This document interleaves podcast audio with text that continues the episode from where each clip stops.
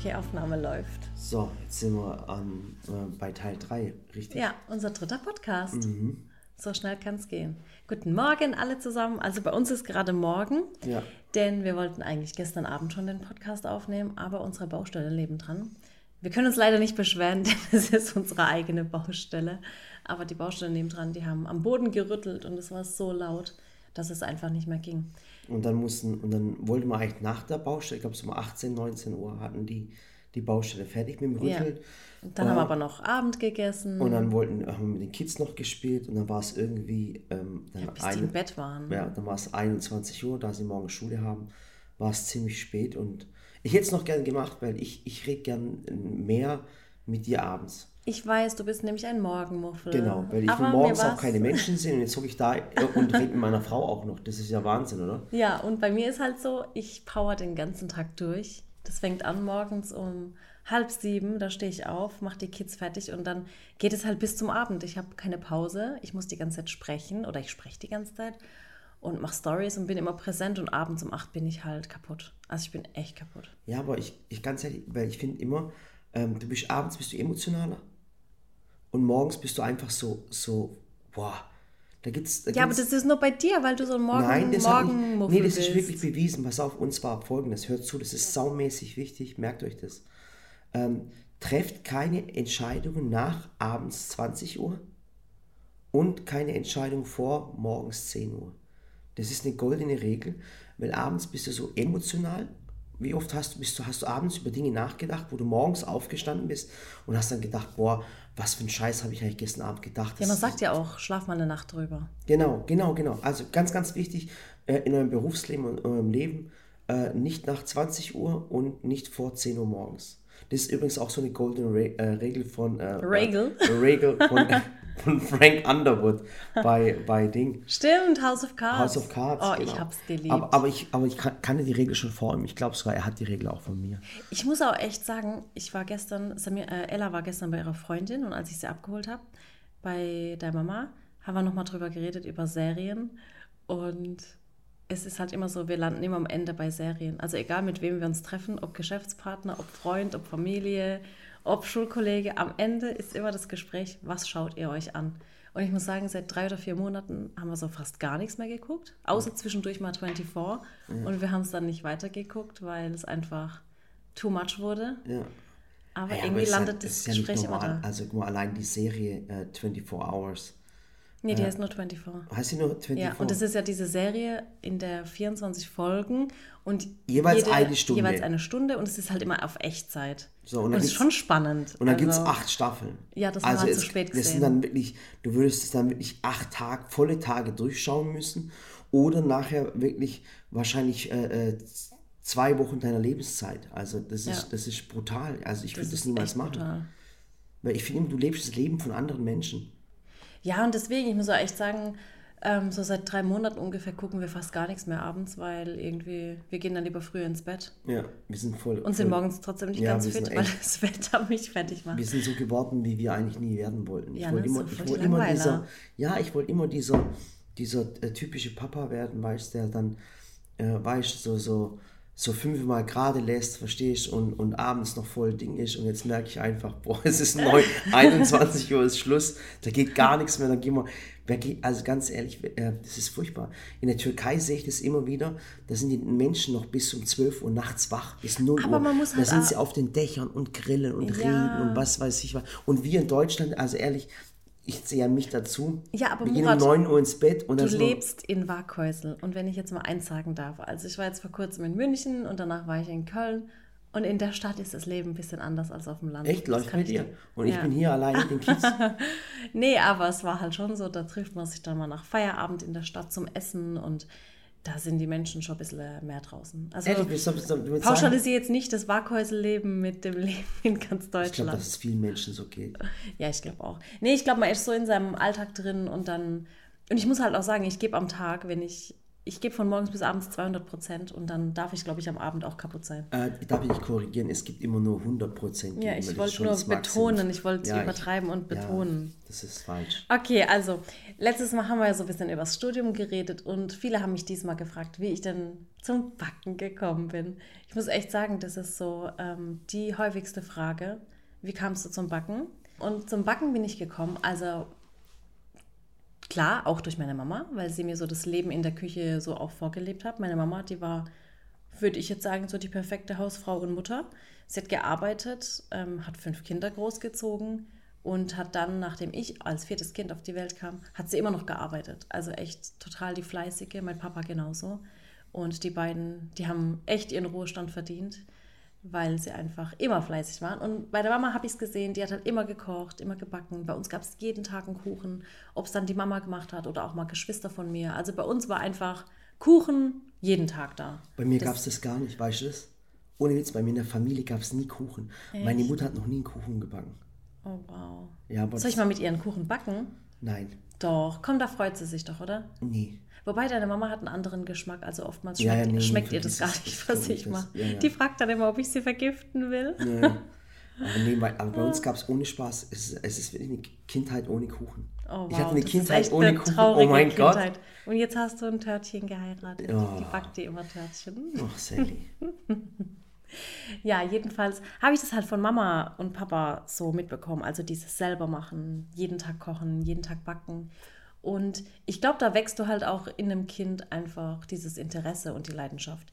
Und bei meiner Mama war es halt echt gut. Die hat mich schon mit acht, neun Jahren, hat die mich in die Küche gelassen und hat gesagt, du kannst machen, was du willst. Ich war halt auch ein vernünftiges Kind. Sie wusste, ich stelle, ich stelle nichts an. Und sie hat gesagt, mach, was du möchtest, aber räum danach wieder die Küche auf. Und das Highlight war immer, wenn der Papa gesagt hat, okay, komm, ich gebe dir sogar noch Geld und du kannst dir noch Zutaten holen. Und dann sind wir zum Globus gefahren, habe ich noch Zutaten holen dürfen. Und das war so meine Kindheit. Und immer wenn ich bei Freunden war, ob es jetzt bei Jana war oder bei Anna oder bei Katja, also bei Schulfreundinnen von mir, wir haben immer gekocht und gebacken. Wir haben uns manchmal zu zehnt getroffen, zehn Mädels, bei der Anna zum Beispiel. Die Mama war mittags immer arbeiten. So, was hattest du für eine Kindheit? Ja, voll schön. Gekocht, gebacken, Wirklich? gelesen. Echt wir haben so. geklaut, gestohlen und sind weggerannt. Nee, und das war halt echt cool, weil Annas Mama hat äh, halt auch mittags weg äh, war halt nicht zu Hause. Und dann haben wir uns da getroffen, haben irgendwie drei Kilo Hefeteig geknetet und haben uns alle Pizza gemacht, danach noch Kuchen, dann haben wir noch was gemacht, um es wieder mit in die Schule zu nehmen. Also wir haben immer gekocht. Und bei Jana war es zum Beispiel so, da ähm, waren auch beide Eltern berufstätig und die hatten drei Kinder und Jana war die älteste Tochter und das andere waren zwei Jungs. Und da haben halt auch mittags einfach das Mittagessen gekocht für die Familie. Und die Mama war halt echt mega cool. Die hat alles für uns gekauft, alle Zutaten. Ich konnte ich konnt mich da voll ausleben. Also wenn meine Mutter irgendwann gesagt hat, okay, es reicht jetzt mal mit Kochen und Backen, ähm, mehr Kuchen können wir nicht essen, bin ich einfach zu Freundinnen, also ausgewichen und habe halt dort weiter gekocht und gebacken. Und die Eltern haben sich gefreut, weil es immer was Leckeres zum Mittagessen gab oder zum Abendessen. Und ich konnte mich so halt ausleben. Und zu meiner Zeit, als ich Kind war, gab es eben noch kein Internet und gab es vielleicht doch, aber wir hatten es nicht. Und wenn wir dann weg waren und zu Gast irgendwo waren mit meinen Eltern, musstest du das auch machen, diese Pflichtbesuche? Wenn deine Eltern irgendwo hingehen ich, und dann musst du bin, mitgehen. Ich bin voll schockiert, wenn ich deine Kindheit höre, merke ich gerade, dass ich keine hatte. Oh. Ehrlich, deine Geschichte hört sich gerade an wie die Kinder von Bulabül. Und, wir, wir, sind in die Turnhalle eingebrochen. Wir haben die, äh, in, in, im Dorf die Lampen kaputtgeschlagen. Wir sind äh, weggerannt. Wir haben im Lidl geklaut. Äh, oh wow, kannst du bitte aufhören Gott, zu erzählen? Wir haben so eine Sache gemacht, da denke ich mir, boah, wo, wo ist denn die Gro auf welchem Ja, aber seid ihr nicht mit euren Eltern? Also bei uns war das echt immer Pflicht, dass wir zu Verwandten und zur Familie gehen und dann mussten wir halt als Kind immer mit. Was, das wäre die Hölle für meine Eltern gewesen. Echt? Die haben uns nie mitgenommen, hör mal auf, wir hätten doch die ganzen Süßigkeiten am Tisch weggegessen. Und wenn ich Glück hatte, dann ähm, gab es halt auch Kinder in meinem Alter und wenn ich kein Glück hatte, halt nicht. Aber dann habe ich halt immer gefragt, ob sie irgendwo Bücher haben und dann bin ich halt ans Bücherregal und habe mir Koch- und Backbücher rausgesucht und habe da die Rezepte rausgeschrieben. Unsere Eltern haben uns versteckt.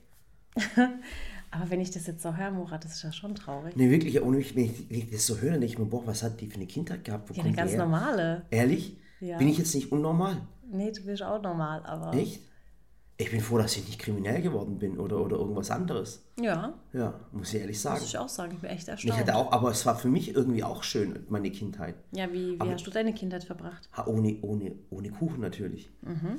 Nee, aber ich war, wie gesagt, wir waren die, ich weiß nicht, ob ich es erzählt habe, wir waren die einzige türkische Familie im Ja. Dorf. Und ähm, Mama und Papa waren immer arbeiten, von morgens bis abends. Und wir waren auch fünf Kinder. Und dann, wie viele Kinder sind wir, Papa? Ihr seid sechs. Recep, Sheriff, Ihr seid Ferhat. sechs. Sechs, sechs Kinder. Okay, haben wir mal gezählt. Verdammt. Und so war es bei uns immer das Problem ist immer, wenn, wenn einer auf die Welt gekommen ist, ist einer ausgezogen. Platz für den nächsten. Ja, genau, so, so auf die Art und Weise. Ich weiß nicht, ob sie es geplant hatten. Nee, bei uns war es nicht so. Wir waren zu siebt zu Hause, bis irgendwann meine Schwester geheiratet hat und irgendwann dann die Größeren ausgezogen sind zum Studium oder allem. Ja, also auf jeden Fall hat meine Mutter gearbeitet. Also Mama und Papa beide Analphabeten. Mhm. Beide konnten kein Deutsch sprechen. Bis heute noch nicht. Wirklich noch nicht. Nach 40 Jahren in Deutschland könnte ich meine Mutter nicht mal ein Brot holen schicken, muss ich ehrlich sagen. Hat aber auch einen Vorteil, wenn die Mama da ist und wir wollen mal kurz was besprechen, was sie nicht verstehen soll, reden wir kurz auf Deutsch. Ja. Oder Und- wenn ich zu Murat sage, Murat, übertreib's mal wieder Und, nicht. und ich hatte natürlich ähm, ähm, null Pädagogik. Ja. Also wir, wir wurden auch mal geschlagen. Ui. Ja, jetzt haben wir mal kurz wehgetan, aber dann ging es wieder. Ja, ich glaube, das ist generell so eine Diskussion, was früher okay war, ist heute so Genau, ist total das, das wollte ich tabu. auch sagen. Total tabu, aber guck mal, ich muss ein, mal, früher gab es, überleg mal, in der deutschen Pädagogik auch, also der Struwwelpeter, sorry, aber ich würde mein Kind nicht den Struwwelpeter lesen lassen. Ja. Ähm, Hänsel und Gretel, die werden allein im Wald ausgesetzt. Ja, warum? Ich finde das alles cool. Rotkäppchen darf Ja, nicht guck in den bist auch, Wald. Sally, du bist, du bist ganz anders aufgewachsen. Ich weiß gar nicht immer. Ja, ich bin echt anders Ja, ich weiß gar nicht, auf was ein Ponyhof du kommst. Ja, und dann habe ich auch noch Pädagogik studiert und dann hat man sowieso einen anderen Blick. Aber ich würde zum Beispiel, wenn ich mit Ella oder Samira Märchen anschaue, dann muss ich echt sagen, dass ich da, dass ich das denen dann auch erkläre. Also ich sage, ich würde euch niemals im Wald aussetzen, weil es Ella dann, die guckt dann immer mit so großen Augen und sagt, was, Hänsel und Gretel, die Eltern haben sie im Wald ausgesetzt, weil sie kein Essen mehr hatten. Und dann sage ich, Ella, ich würde es niemals machen, weil die bezieht, also die, die zieht es gleich auf sich und die nimmt es persönlich. Und ich finde es aber sowas Sally, voll ich- abschreckend. Ja, aber, aber ich mal ganz ehrlich, guck ich mal, meine, ich, ich, ich bin auch groß geworden. Angstpädagogik ist das für mich. Ja, pass auf, bei, mir, bei uns war es eine Angstpädagogik, muss ich dir ganz, ganz ehrlich sagen. Aber man muss es in Relation setzen. Meine Eltern, beide ist Analphabeten, beide nur die Grundschule besucht. Also du musst überlegen, wenn ich du besuchst nur bis zur vierten Klasse die Schule Hm. und danach bist du auf den Feldern. Ja, aber so war doch mein Papa auch. Mein Papa Ja, war aber auch. jetzt, aber müssen- mein Papa muss jetzt mal. müssen wir noch weiterdenken, Sally. Also mein Papa ist noch mal zehn Jahre älter als dein Papa. Müssen Ja, wir das auch mal stimmt. sehen. Äh, äh, und das macht schon viel aus. Ob du jetzt nach 50 geboren bist oder vor 50. Das macht schon viel aus. Mein Papa ist 46 geboren. Echt? Mhm. Ehrlich? Krass, mein Vater ist 44 geboren. Ja, ja, mein Papa ist nicht so ähm, viel jünger als dein Papa. Und Echt? deine Mama ist auch, glaube ich, so alt wie mein Papa. Echt? Äh, okay, jetzt pass auf, jetzt müssen wir was überlegen. Mhm. Aber ich glaube, es kommt darf auch ich, so ein Aber warte mal, bisschen- darf ich ja. kurz die Geschichte meiner Ja, Kindheit erzählen? erzähl. Wenn, wenn du schon erzählst, dass du auf dem, auf dem Ding, Bulabül aufgewachsen bist. heißt es Bulabül oder wie hieß Ich es? weiß es nicht. Die Kinder von mit, mit Kinder von- Lönneberger. Erzähl Okay. du deine Geschichte, ich google. Also, ich- pass auf, ich war die einzige, ähm, also wir waren die einzige türkische Familie im Dorf. Und, ähm, und äh, meine Eltern waren dauernd arbeiten. Und auf mich hat immer meine Schwester oder der ältere Bruder aufgepasst. Und ähm, das Problem war, wenn meine Eltern dauernd arbeiten waren, äh, äh, sind wir- unter uns ge äh, gewesen. Und wir sind ja eigentlich mit dem Fernsehen aufgewachsen. Ich muss dir ganz, ganz ehrlich sagen, wenn ich heute sage, wer hat mich erzogen, dann würde ich sagen, ARD, ZDF und Dreisat hat mich echt erzogen. ja, zum Glück nicht RTL 2. Ja, das gab es damals noch nicht und außerdem hatten wir auch kein Geld dafür. Für, für Kabel musst du extra bezahlen. Okay. Und wir hatten damals das Geld nicht für Kabel. Fand ich eine saukoole Geschichte. Ich will nicht wissen, wenn RTL 2 gewesen wäre, was heute aus mir geworden wäre. Aber ich hatte natürlich eine Kindheit im Dorf und du kannst ja nicht im Einkaufszentrum abhängen, so wie heute. Oder bei McDonalds oder an der Tankstelle. Tankstelle gab es auch keine. So, und dann sind wir halt in den Vereinen groß geworden. Also du wurdest dann automatisch integriert. Also du warst, ich war immer der erste Türke im Fußballverein, der erste Türke im Schachverein, der erste Türke in der Freiwilligen Feuerwehr und es gab nur die Vereine. Und Aber war, das finde ich jetzt wiederum richtig löblich. ja, natürlich, aber das Also das ist doch total schön, dass ihr in Vereinen voll. wart. Aber das, das Ding war, jetzt ohne Spaß, ich habe voll das Türkisch vergessen zu sprechen. Das hat einen folgenden Grund. Die Eltern haben natürlich, wir haben kein türkisches Fernsehen gehabt, hat damals auch Geld gekostet. Und die Eltern haben halt kaum mit uns geredet, weil die am Abend natürlich fix und fertig waren, was ich ja auch verstehe, weißt du, ich bin ja, nicht sauer deswegen. Und äh, weil ich finde es halt krass, meine Mama hat fünf Kinder daheim und geht Vollzeit arbeiten. Und die und spricht kein Deutsch, die musste immer, äh, ähm, im Haus gegenüber war die Bushaltestelle und dann musste sie immer in die Bushaltestelle, also auf den Bus warten und dann ist dann ohne deutsche Sprache locker, ich glaube, war 20 Kilometer mit dem Bus gefahren. Jeden Tag eine Stunde und eine Stunde zurück, weißt du, dann bist du fix und fertig. Ja, klar. Und äh, ich kann mich so an eine Geschichte erinnern. Wir haben ein Haus gehabt und in diesem Haus wohnte ein alter Mann. Das war der Herr Otto. Und dieser alte Mann, der hat immer das war auch so ein älterer, das war ein älterer Deutsch, der hat immer Pantoffeln nach uns geworfen, nach den Kindern. Der war auch so, auch null Pädagogik. Der hat immer geschrien und Sachen nach uns geworfen. Und dem seine Kinder hatten nicht auf ihn aufgepasst. Und wir haben in diesem Haus gewohnt und der war halt uralt, der Mann. Und er hat immer nach uns geschrien. Meine Mama hat ihm immer das Essen gemacht, meine Schwester hat auf ihn aufgepasst. Und als der Mann gestorben ist, das war eine richtig krasse Geschichte, dann hatte er noch zwei Kinder. Und er hat alle seine Kinder hat, er- hat er enterbt und hat uns das Haus vererbt. Oh, wow. Der hat uns das Haus geschenkt. Kein Spaß. Der hat uns das ganze Haus geschenkt, weil wir dann auf ihn aufgepasst haben.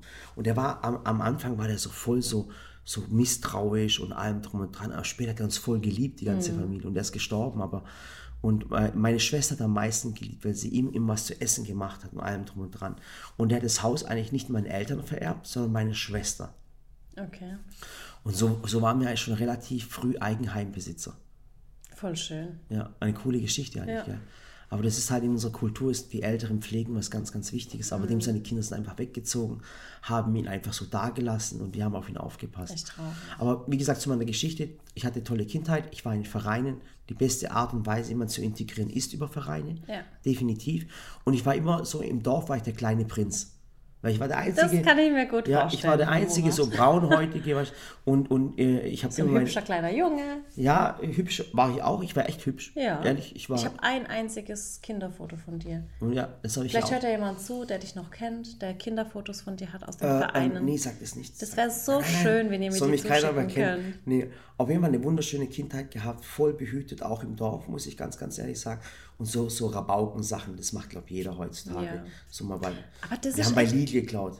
Ja, wir haben, das ist schon ein erzählen, wir haben- Armutszeugnis. Wie blöd kann man sein, also ehrlich. Wenn ich doch klaue, dann klaue dann klaue ich doch bei Edeka, da ist teurer. wir gehen zu Lidl und dann klauen wir auch noch die Eigenmarke. Wie dumm kann man denn sein? Dann holen noch die Vata-Batterien. an- Was machen wir? Wir, nehmen, wir klauen die Eigenmarke. Ja. Aber das war dann nur um, du merkst es auch, niemand würde die Eigenmarke Batterie klauen.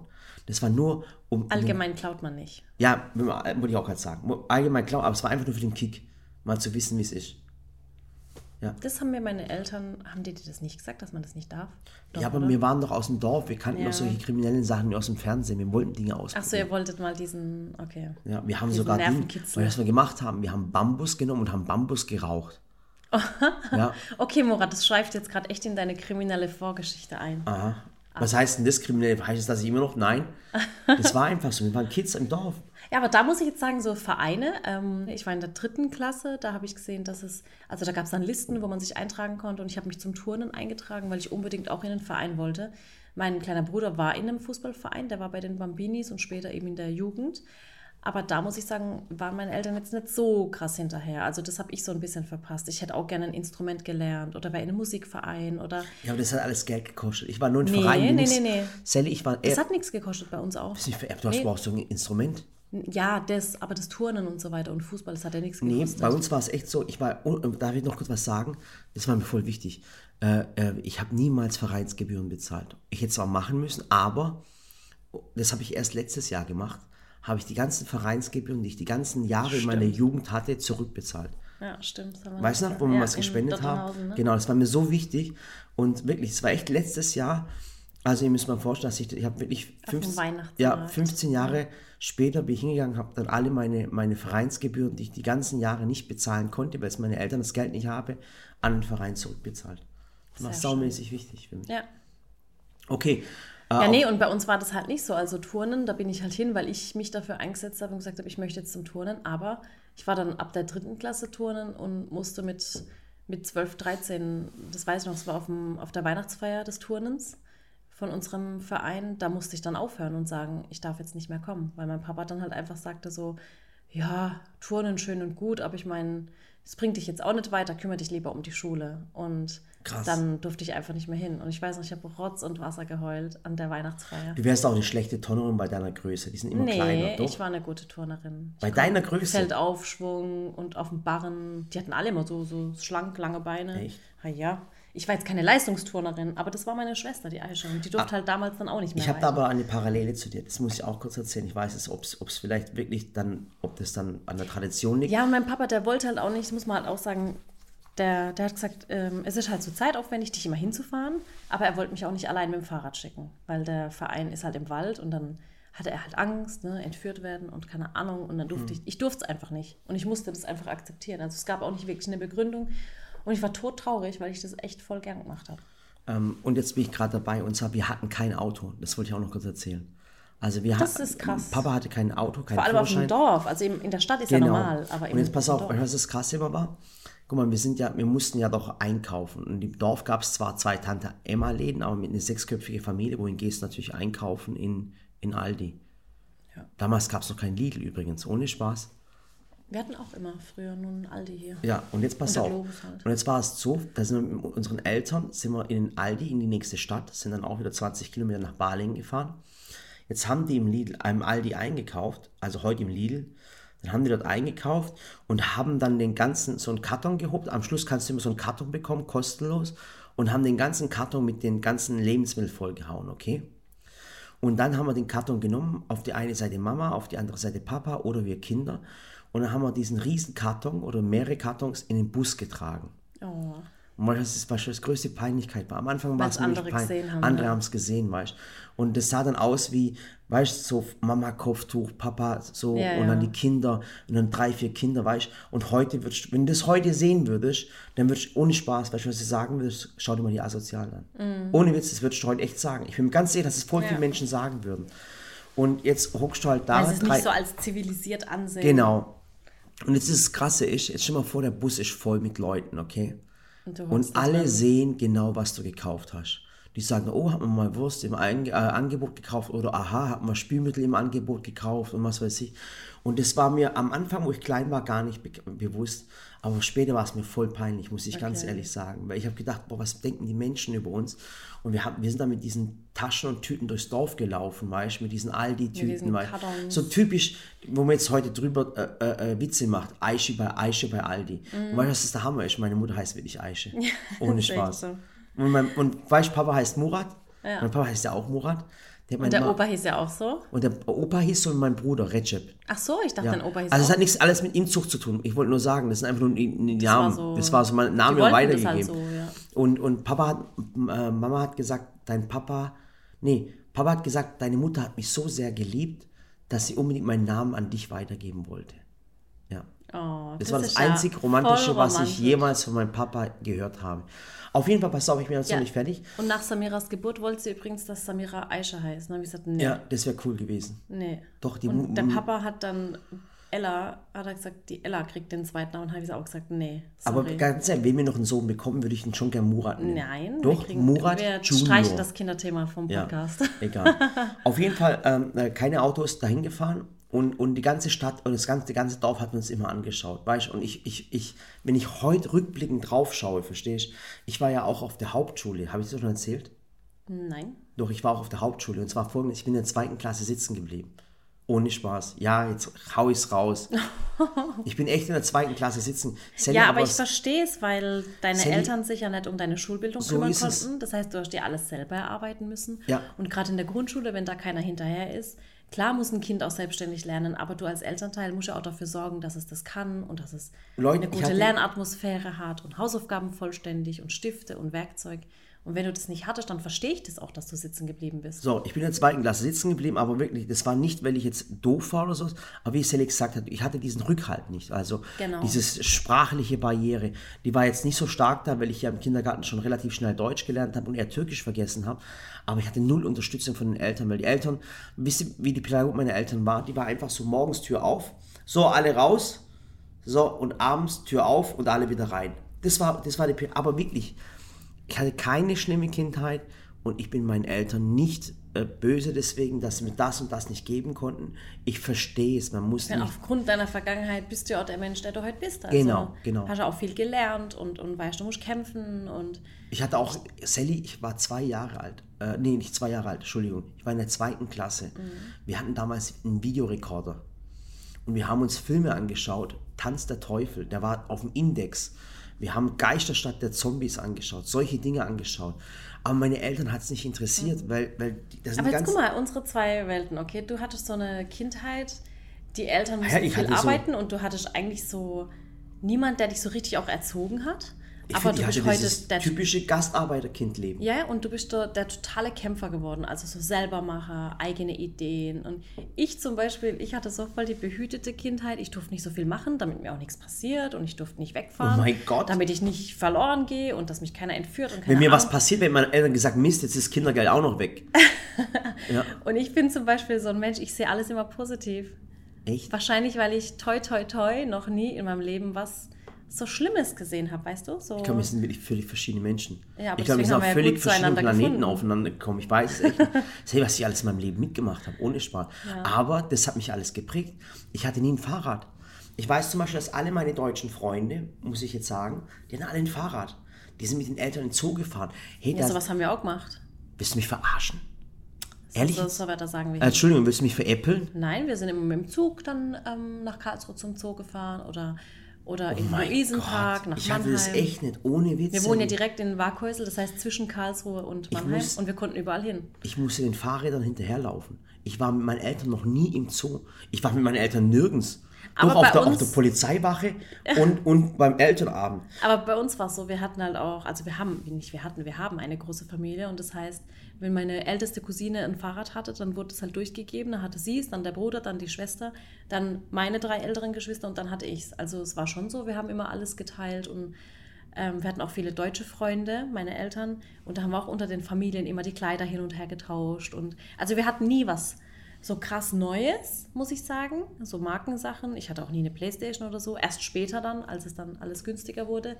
Aber wir hatten immer alles, weil wir halt immer so hin und her getauscht haben und eine große Community hatten damals schon. Ich hatte auch keine Playstation, bis Tim eine hatte. Dann hatte ich eine. Ja. Ja, aber eigentlich sind wir jetzt, oh, ich weiß, die, äh, jetzt schreiben wieder alle, ich liebe es, wenn ihr abschweift, aber eigentlich waren wir beim Thema, wie habe ich zum Backen gefunden? Ach so, mein Gott, ich bin voll weg. Aber pass auf, aber Für Murat ist das halt die totale Gesprächstherapie. Ja, weil, weil ich kann dann in die Vergangenheit zurück. Meine, du lernst jetzt auch von mir Sachen, die du nicht wusstest, gell? ja, ja. Ehrlich jetzt. Echt so. Und wenn ich, wenn ich so mit ihm da sitze und sage, erzähl doch mal was, dann sagt er mal, da gibt es nichts zu erzählen. Aber jetzt mal ganz ehrlich, äh, wenn du jetzt das hörst, was bei mir in der Vergangenheit war, Ja. Denkst du dann, okay, cool, oder denkst du, okay, das erklärt so einiges? Das erklärt so einiges. So, das, ich habe gewusst, dass du das sagst. Ich habe es echt gewusst, dass du das so sagst. Ohne Spaß. ja. Sally, ich habe immer in meinem Leben kämpfen müssen. Ehrlich. Ich habe echt immer kämpfen müssen. In meinem ganzen Ja. Leben schon. Ich weiß noch, wo ich in der, in, der, in der Schule war. Es war die vierte Klasse. Da habe ich meinen Lehrer vorgerufen. Guck mal, Sally, ich habe mich ganz ehrlich, ich habe mich nicht als Türke gefühlt. Ich habe mich einfach als Mensch gefühlt. Weder als Türke noch als Deutscher, einfach als Mensch. Und, und, aber du, dir wurde immer gesagt, dass du, dass du kein Deutscher bist. Also mir wurde es immer gesagt. Zum Beispiel, ich war, Sally, lass mich 13 Jahre alt gewesen sein. Dann spiele ich auf dem Fußballfeld, spiele ich. Und da haben früher die Eltern immer zugeschaut. Außer meine Eltern. Meine Eltern haben nie zu, zugeschaut. Weil mein Papa hat immer zu mir gesagt, verdienst du Geld mit dem Fußball? Dann sage ich, nein. Dann sagt er, dann lass es. Aber das war bei uns zum Beispiel anders. Meine Eltern waren bei, Tourne waren bei Mein Gott, Turnieren hey, was, dabei. und beim woher Fußball. kommen deine Eltern? Was ist denn jetzt los? Also ehrlich. Und mein Vater, wirklich, ohne Spaß. Pass auf, Und mein Papa hat auch Dreischicht gearbeitet. Also der war da echt, Sally, der ich war, echt hinterher. ein extrem bei so Sachen. talentierter Fußballer, ganz ehrlich. Ich war extrem talentiert. Meine Eltern haben natürlich kein Auto, die konnten mich nie irgendwo hinfahren. Zu so Probetrainings bin ich zu Fuß gelaufen, ohne Spaß. Und, äh, äh, und wir haben mal damals gegen eine ganz, ganz große Mannschaft gespielt und wir wussten, dass wir verlieren. Das war dann Reutlingen. Wir als kleines Dorf dort in Hausen, 1500 Einwohner, jetzt kommt Reutlingen, weißt Und äh, das war einfach so ein Benefizspiel. Und wir wussten, dass, weil die vier Ligen über uns waren. Und ich habe Papa gesagt, bitte Papa, komm, das ist voll wichtig, guck dir das mal an. Äh, äh, und es war einfach, äh, es war stolz gegen Reutlingen zu spielen, weißt Und dann haben wir sechs Tore reingegeben, wir haben glaube ich 6-0 verloren. Und dann kommt mein Papa zu mir. Und deswegen bin ich jetzt gekommen. Boah, das war heftig. Und dann hat er zu mir gesagt, verdienst du Geld mit Fußball? Dann sage ich, nein Papa. Dann sagt er, dann lass es. Also ist echt traurig. Ja, aber es ist so gewesen, weißt du, was ich meine? Das, das war einfach, einfach heftig. Also ich habe eine ganz, ganz andere Kindheit als du gehabt. Ja, und da muss man zum Beispiel sagen, da hat mein Papa, meinen kleinen Bruder, hat das sehr gepusht im Fußball, als der wollte. Der hat den überall hingefahren. Wir waren auf jedem Vereinsfest, wir waren auf jedem Sportfest. Aber mein Bruder hat irgendwann einfach aufgehört, weil er keine Lust mehr hatte. Und mein Papa, der hat echt, und wir, mach weiter, mach weiter. Und der hat einfach aufgehört. Hat gesagt, nee, hat er keine Lust dran. Aber, Und aber bei mir war es dann aber verboten, weißt du, ich durfte dann nicht mehr zum Turnen. Das fand Ja. ich total unfair. Also wir waren gerade beim Thema, dass, dass immer irgendwann gesagt hat, dass ich kein, nicht deutsch bin, weißt du? Mhm. Also wie gesagt, 13 Jahre alt, wir spielen alle Fußball, Jungs, Kumpels und was weiß ich was. Und dann war es dann so, und da waren immer die Eltern dabei, wie gesagt, außer meine eigenen. Und dann, und dann schreit ein Vater von einer gegnerischen Mannschaft, schreit dann ins, ins Feld rein, Hau ihn um die schwarze Sau. Mhm. Ehrlich, hau ihn um die schwarze Sau. Oh, das ist echt heftig. Weißt du, du bist 13 Jahre alt und denkst, hey, ist alles in Ordnung. Und es holt dich dann voll aus so einer Realität raus. Und das hat mich dann gezeigt, dass ich anders bin. Weißt du, was ich meine? Oder war schon kraftig. Gerade habe ich gedacht, komm, jetzt kommen gerade die Tränen gleich. Aber es Ja, war ich sehe es gerade. ja, aber das war es dann nicht so. Pass auf. Und, und das andere Krasse war dann, als wir, wir waren bei so einem Geburtstag, war glaube ich auch 14 Jahre alt oder 15 Jahre alt, und da haben wir Flaschendrehen gemacht. Okay? Und natürlich bin ich der Einzige, wir sind im Dorf und, und da waren die Mädels und die Jungs und da haben wir Flaschendrehen gemacht. Und beim Flaschendrehen war es dann so, dann, dann hat dann jemand mich küssen müssen, weißt du. Und das war dann so, Das wollte sie dann nicht. das, ja, das wollte sie nicht. Also das war dann völlig komisch. Und dann, und dann wollte mich das Mädchen nicht küssen, weil ich, weil ich halt anders bin, weißt du, was ich meine? Und das, das Krasse war dann, ähm, dann ist ein anderes Mädchen dran gekommen und, und, und die hat mich dann geküsst beim Flaschendrehen. Und plötzlich wollten mich alle küssen. weil sie der Anfang macht. Weil sie den Anfang gemacht haben. Und plötzlich wollten alle alle küssen, alle wollten den kleinen Aha. Prinzen. Und plötzlich wollten sie alle küssen. Und das war damals meine erste Freundin. Oh, wow. Darf ich dir das erzählen? Ja, Ja. darfst du. Ja, ich will von deiner Geschichte will- gar, gar nichts wi- wissen. Ich würde nur gerne wissen, wie alt ihr da wart. Wir waren 15. So früh schon. Ja, aber nur ein Kuss auf den Mund. Also, Oh, wow. Da hatte ich noch nicht mal Interesse an Jungs. ehrlich? Ja. Ja, okay, dann war, aber es war damals halt im Dorf war es und wir hatten Samira darf diesen Podcast niemals hören. Ja, aber ohne Spaß. Ja, aber wirklich, ich würde voll ausflippen. Ja nicht, ich mache das ja nicht. Und, und pass auf, was ich auch gemerkt habe, in der vierten Klasse, wo ich weiter bin, äh, äh, sagt mein Lehrer, gibt mir mein Zeugnis und sagt, hör mal zu, Murat. Äh, du musst, mein deutscher Lehrer sagt es zu mir und Mhm. sagt, du musst immer besser sein als ein Deutscher. Und ich sage, hä, warum? Weil, weißt du, weil ich das, das, das Deutsch-Türkisch noch gar nicht Mhm. kannte, verstehst du? Dann sage ich, warum? Dann sagt er, weil du Türke bist. Wenn, wenn ein Deutscher kommt mit 2,0 und ein Türke mit 2,0, dann nehmen sie den Deutschen. Ja, du musst stimmt. immer besser sein. Und was Das das hat er dir mit auf den Weg gegeben, gell? hat er mir auf den Weg gegeben. Und ähm, mir hat das aber, wie gesagt, nie gestört. Und irgendwann, weißt du, du hast dann auch so, so, so, so, ich wollte dann auch nicht mehr türkisch sein, weißt du, was ich meine? Weil ich immer, weil mir das immer so... Deswegen bist du auch so, so super schwäbisch geworden. Ja, weil, weil, weil das Ding war immer, äh, nicht türkisch zu sein, war immer, war immer cooler, weißt du, was ich meine? Weil ich immer, ich wollte immer so, so sein wie die anderen, verstehst du, Ja. was ich meine? Das ist, das ist, äh, ähm, das ist auch, wenn, wenn ein Junger, wenn, wenn, wenn ein Junge schwarz ist, in seinen jungen Jahren, der möchte immer weiß sein, wenn er Ja, nur mit ja. Weißen zusammen ist, verstehst du, was ich meine? Bis er irgendwann in ein Alter kommt und sagt, hey, es ist ganz cool, schwarz zu sein, ich finde was Besonderes. Und so war es dann so mit 18, als, als ich den ersten Türken auf der Berufsschule kennengelernt habe. Und dann merkte ich, es gibt noch andere, so wie ich. Krass, oder? Ja, Da- ist echt krass. Aber das Krasse war, pass auf, als ich die ersten anderen Türken kennengelernt habe, die haben kein richtiges Deutsch gesprochen. Verstehst du, was ich meine? Okay. Weil die dann unter sich waren und haben kein richtiges Deutsch geredet. Jetzt komme ich als Türke, spreche aber kein Türkisch, aber mein Deutsch ist perfekt. Verstehst du, was ich meine? Und das, Oh, ist, wow. und das waren dann so, weißt du, und irgendwann, wenn du älter bist, interessierst du dich noch mehr für deine Wurzeln, weißt du, du versuchst mehr Türkisch zu lernen, du verstehst und das. Aber heutzutage, weißt du, ich bin weder Deutsch noch Türkisch. Ich bin irgendwo dazwischen in so einer Parallelwelt. Ja, aber ich finde, man das muss ist das es ja Geniale. auch. Eben, man und das ist ja das Geniale. Ich bin so froh, dass ich jetzt Türkisch spreche. Türkçem çok güzel şu anda. Ja. Ja. Und, äh, und, und ich bin ja richtig, richtig, ich bin glücklich, dass ich, dass ich beide Welten kennenlerne. Ich bin, ich bin Daywalker, wie bei Blade Sally. Kennst du das? Blade, Blade war ein Vampir, wenn ihr den Film kennt. Der, der war ein Vampir, konnte aber ein Tageslicht laufen. Das war, er war in zwei Welten. Es war ein Daywalker. Und ich, ich bin ein Daywalker. Ich laufe in beiden äh, Welten parallel. Ja, bei uns war es so, als, als ich ein Kind war, ähm, ich hatte ja auch keine türkischen Freunde, ich hatte nur Familie und halt deutsche Freunde. Es war echt ganz lange so, dass ich die einzige Türkin in der Klasse war. Aber ich hatte natürlich... Du warst auch auf dem Gymnasium. Was willst du denn erwarten? Ja, aber Was, ich hatte... das ist auch ein Hammer. Wie viele Türken waren auf dem Gymnasium damals? Aber ich hatte so am Wochenende, wenn ich in der Koranschule in der Moschee war, hatte ich schon Kontakt zu den anderen äh, hier im Ort. Aber die waren halt nicht auf der gleichen Schule. Und da war es schon so, da habe ich das auch gemerkt, so, okay, du darfst halt nicht so viel wie deine deutschen Freunde. Mein Papa war da halt echt super streng, muss ich sagen. Und das hat mich sehr gestört. Also wenn die auf Straßenfeste Ich fand durften okay. und ähm, keine Ahnung, irgendwo übernachten durften. Ich durfte das halt nie und das hat mich gestört. Das, da sehe ich das genauso wie du. Da wollte ich auch immer so nicht türkisch sein. Aber wenn es ums Essen ging, haben sie uns alle gefeiert, weil meine Mutter, die hat dann Börek gemacht und Sarma und Baklava und Dann haben sie uns auf Familienfesten, auf Firmenfesten oder auch in der Schule echt gefeiert, weil wir das beste Essen immer hatten. Echt? Aber das war oder bei mir gar nicht meine daheim. Schulfreunde, die kamen dann nach Hause zu mir und wir haben zusammen Sarma gemacht und mit meiner Mama zusammen Börek gemacht. Das war schon immer der Hammer. Aber- und da muss ich halt sagen, habe ich irgendwann mit ähm, 15, 16, als weißt du, dann bist du sowieso in der Pubertät. Du willst in die Welt raus, du willst was erleben. Und wenn du dann ständig nur Verbote kriegst, du darfst das nicht, du darfst dies nicht, du darfst das nicht, dann willst du das auch nicht mehr, diese Kultur. Und da bin ich kurze Zeit echt so ein bisschen weggekommen davon. Und als ich dann aber 19 war, 19, ja, so ungefähr, ähm, und angefangen habe zu studieren, da habe ich so wieder ein bisschen reingefunden. Und dann fand ich es schön, weil ich gesehen habe, okay, auch so der muslimische Hintergrund und dann habe ich mich eingelesen. Aber erst später. und ich habe es dann auch ähm, studiert sogar. Ich habe nämlich irgendwann mit, mit 14, 15 habe ich gesagt, ich gehe jetzt nicht mehr in die Koranschule, ich mache das nicht mehr jedes Wochenende, vor allem jedes Wochenende, in, in, äh, an je, jedem Ferientag auch. Das heißt, ich hatte ja nie frei. Ich hatte nie mal so ein Wochenende, wo ich ausschlafen konnte, weil ich da mit dem Fahrrad hin musste, bei jedem Wetter. Und das hat mich mega gestört, weil es immer so ein, so ein Muss war. Es war immer, du musst es machen und du musst dahin, du musst es lernen.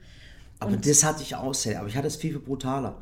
Meine Eltern haben immer gesagt, pass auf, ich weiß es noch, es war so furchtbar. Ich musste in die Koranschule, okay? Wir wollten aber nicht. Ja. Wir wollten aber nicht. Und dann hat Papa mich gehauen. Oder hat uns gehauen. Und wir sollten gehen, wir sollten gehen.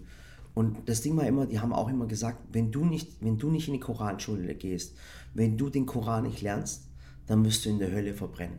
Ach ja. Du wirst dann in so eine Flasche reingesteckt. Ich weiß es noch wie Ding. Ja, ja. So ihr, werdet, ihr werdet alle nackt in eine Flasche reingesteckt, alle, die noch nicht gelernt haben, alle Ungläubigen und dann werdet ihr brennen. Mhm. Und da wurde uns Angst gemacht. Äh, guck mal, wenn man heute die Pädagogik nimmt, du kannst nur etwas nachahmen, wenn du es liebst. Ja.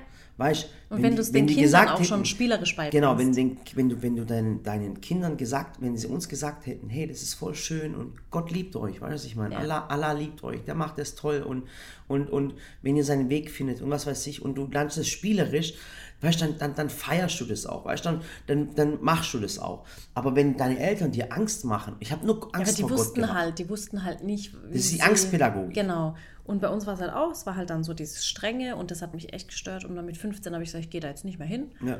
Habe dann immer irgendwelche Ausreden gefunden und es war dann okay. Und ähm, als ich dann an der Hochschule angefangen habe zu studieren, ich habe das ja schon mal erzählt, dass ich dann zum ersten Mal auch mehrere türkische Freunde hatte und viele mit muslimischem Hintergrund.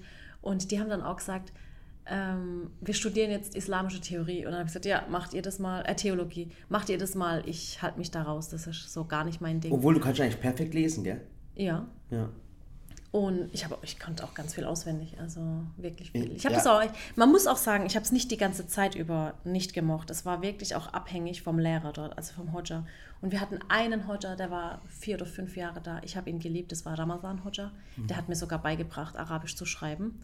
Und bei ihm war es nämlich so, ich muss euch, also wenn ich euch das mal ähm, erklären mir darf. mit dem Holzbrett auf die Finger gehauen. Ja, und da hatten wir einen, den mochte meine Schwester ganz arg. Das war Emin Hodja. Und der hat, der war so streng. Ich hatte da als Kind, bin ich hin und ich war fünf Jahre alt und ich hatte roten Nagellack drauf, weil ich vorher bei meiner Cousine war und ich wollte Yonca Evcimik sein. So eine türkische Sängerin, die hatte immer so rote Nägel und einen Pony und eine Mütze verkehrt rum auf. Und hat das so mit mir geschimpft, dass ich keinen Nagellack tragen darf, wenn ich in die Koranschule komme. Ich habe so geweint und ich war fünf Jahre alt, also so alt wie Ella ungefähr. Krass. Und der hat mir richtig Angst gemacht immer. Und dann kam der Ramazan Hodja und der hat einfach, der hat mir immer alles erklärt, wenn ich ihn gefragt habe, ähm, warum muss ich jetzt ein Kopftuch tragen, wenn ich einen Koran lese, dann hat er mir es erklären können. Der konnte mir die Sachen übersetzen, der hat selber Arabisch perfekt gesprochen. Und das hat mich eigentlich am meisten gestört, dass ich was lese oder was auswendig lerne und vor mich hinbete, was ich nicht verstehe. Und die meisten haben es mir einfach nicht erklärt. Und er hat es mir erklärt. Und ich habe sogar, das weiß ich noch, meinen 13. Geburtstag in der Moschee gefeiert, freiwillig. Ich habe Kuchen gebacken, ich habe Pizza gebacken, habe es auf meinen Gepäckträger gepackt, aufs Fahrrad, bin in die Moschee und habe mit ihm dort und mit den anderen Schülern Geburtstag gefeiert, weil es so ein cooler Hodja war, der uns, da haben wir echt die ganzen Sommerferien dort verbracht, weil der so, das war so ein toller Du Mann. merkst es, du musst es Menschen einfach es ist wie in der beibringen. Schule, es ist wie in der Schule, es kommt auf den Lehrer an. Ich wusste, pass auf, das Krasse war, da wir im Dorf waren und, und da ich im Rallye-Unterricht war. Ich, warum war ich im Rallye-Unterricht? Weil meine Eltern das eh nicht gejuckt haben, wo ich war. Und dann war ich halt im Rallye-Unterricht. Und guck mal, ich kannte die ganzen Geschichten von Jesus, von den ganzen Aposteln und alles. Ich kannte mich in der christlichen Religion bis heute perfekt aus. Wirklich. Ist ja ich, auch wichtig. Ich, voll, Du musst saumäßig dich im. Judentum auskennen, du musst dich Ich im kenn- Christentum auskennen, kenn um den Islam zu Vater verstehen. unser. Ich weiß zum Beispiel, aber auch, auch Deutsch Geschichte. Ich weiß zum Beispiel, dass äh, äh, Josef Guckenmoos die deutsche Nationalhymne geschrieben hat und, und, und, Josef, äh, und, und Haydn hat sie komponiert. Und das wusste keiner, nur der Türke, der wusste es. Weißt du, was ich meine? Ja, du bist halt sehr interessiert an Wenn ich dann Geschichte. interessiert bin ja. an der Geschichte, verstehst du? Und wenn du älter bist, verfolgst du deine eigenen Wurzeln, sei es vom Glauben her oder die türkische äh, Geschichte und sowas. Und erst jetzt bin ich viel, viel später dazu gekommen, aber viel, viel intensiver. Verstehst du, Mhm. was ich meine? Du hast da vollkommen recht. Es ist wirklich wie, wie man einem Kind etwas beibringt. Ja. Bringt man es mit Liebe bei oder zwingt man das Kind? Ja. Und wenn man das Kind zwingt, dann kann es sein, dass das Kind es hassen wird. Genau. Und was du hast, wirst Und du wenn nicht es folgen. später dann alleine wieder dazu findet, dann, dann liebt es es auch. Und wie gesagt, ich habe dann auch angefangen, das zu studieren, weil ich Interesse plötzlich dran hatte, weil unser Professor nämlich nicht türkisch war, so wie es immer war, Mhm. sondern weil es ein Deutscher war, der einfach konvertiert ist. Und der hat das Ganze, der hat es gelebt, der hat es geliebt, der hat es uns erklärt, aufgeklärt. Imran Schröter hieß der, gell? Ja, Jörg Imran Schröter. Ja. Das war, und das war ein Fach neben Hauswirtschaft. Ähm, aus dem Fach, aus islamischer Theologie, habe ich das meiste für mein Leben mitgenommen. Und es hat mich plötzlich, also ich habe es geliebt, weil er auch sagte, du musst das Judentum verstehen, Christentum verstehen, um den Islam zu verstehen. Und es baut alles aufeinander auf. Und dann habe ich auch angefangen, das alles so richtig zu verarbeiten. Und dann habe ich echt so wieder die Liebe dazu gefunden, muss ich sagen. Ja. Und äh, gerade bei mir in, in, meiner, in meiner Jugend noch, ich weiß, wir, wir haben schon ein bisschen überzogen, Sally. Ich glaube, wir sind schon fast bei, bei wie viel sind wir? Nee, wir sind bei 40 oder so. Bei 40 Minuten, aber egal. Ist egal. Bei mir war es dann auch so, äh, irgendwann äh, nach der Hauptschule, äh, bin ich dann halt immer, ich, ich, darf ich das sagen, ich wurde immer intelligenter. ja, Ja. ja. Ich habe immer mehr, mehr, mehr gemer- gemerkt, wie die Pädagogik funktioniert, wie alles funktioniert. Äh, Und dann habe ich, meine Eltern war es immer wichtig, die haben zu mir gesagt, geh ins Büro. Papa hat immer zu mir gesagt, mein Sohn, oğlum, betonlarda sürünme. Der meinte damit, also auf Deutsch übersetzt, äh, äh, Sohn, äh, guck, dass du nicht äh, auf, auf, äh, auf der Baustelle abhängst. Lern was Gescheites. Und dann sind wir... Also äh, werd zum Schlipsträger und genau. nicht zu einem Handwerker. meine Brüder vor mir haben meine Eltern gezwungen, eine Ausbildung zu machen und einen Job zu suchen und sofort zu arbeiten, damit sie Geld nach Hause bringen. Die haben alle Geld nach Hause gebracht. Und bei mir haben sie das erste Mal die Ausnahme gemacht und haben gesagt, mach irgendwas, dass du im Büro landest. Ja, nicht auf der Straße, auf dem Betonbau, weißt du, was ich meine. Und dann habe ich die Wirtschaftsschule gemacht. Und das erste Mal in meinem Leben, das müsst ihr euch mal geben, äh, alle Kinder hatten einen Laptop oder, nee, kein Laptop gab es damals nicht, ein, ein, ein Computer, ein PC. Und das erste Mal, mit Papa, äh, weiß ich noch, bin ich mit meinem Papa bin ich ähm, äh, zum Real gefahren und der hat mir die erste Schreibmaschine gekauft. Oh, krass. Ja, der hat mir echt eine Schreibmaschine. Er hat mir eine Schreibmaschine zu Zeiten gekauft, wo jeder schon einen Computer hatte.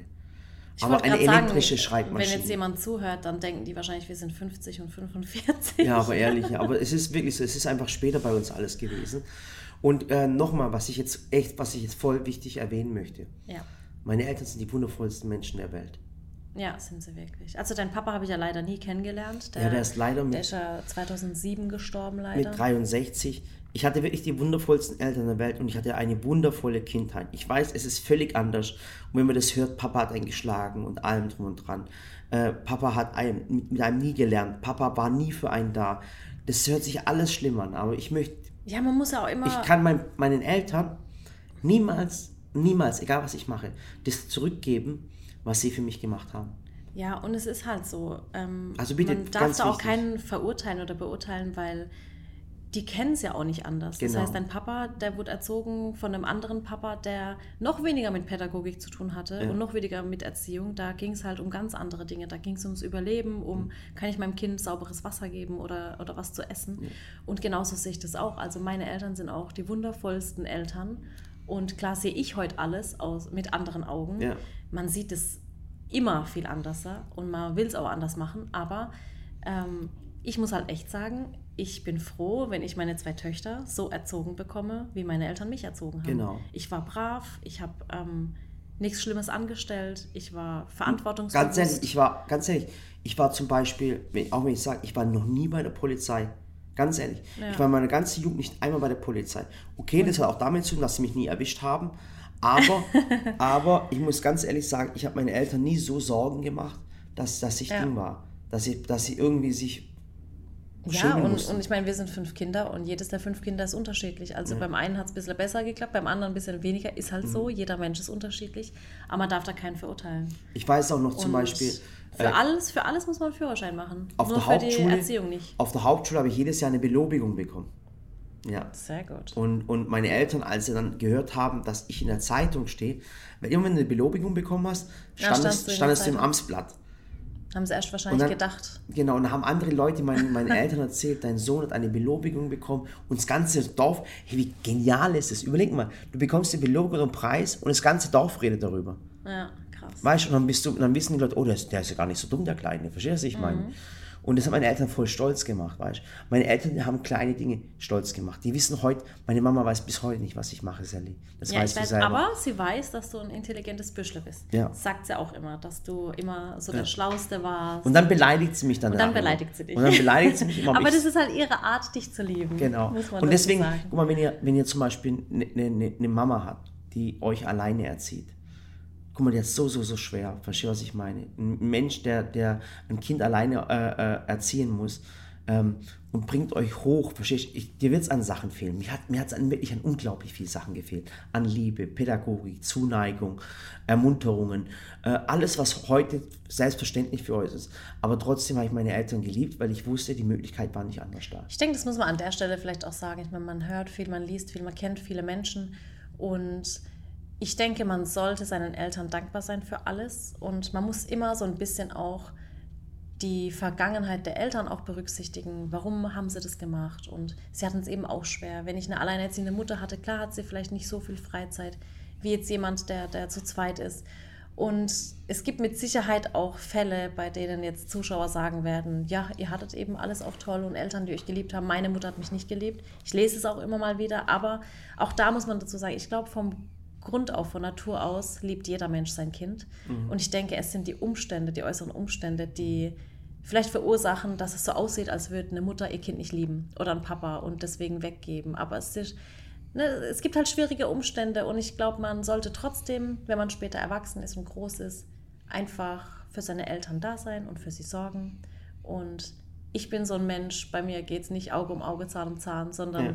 wenn mir jemand was Böses tut, dann denke ich mir so, komm, ich zeige ihm einfach Liebe, dann sieht er auch, wie es anders geht. Und ist auch, nee, ist auch in der Pädagogik so, wenn du sagst, eigentlich hätte jetzt das Kind die größte Ohrfeige des Lebens verdient, dann musst du ihm Liebe schenken. Mhm.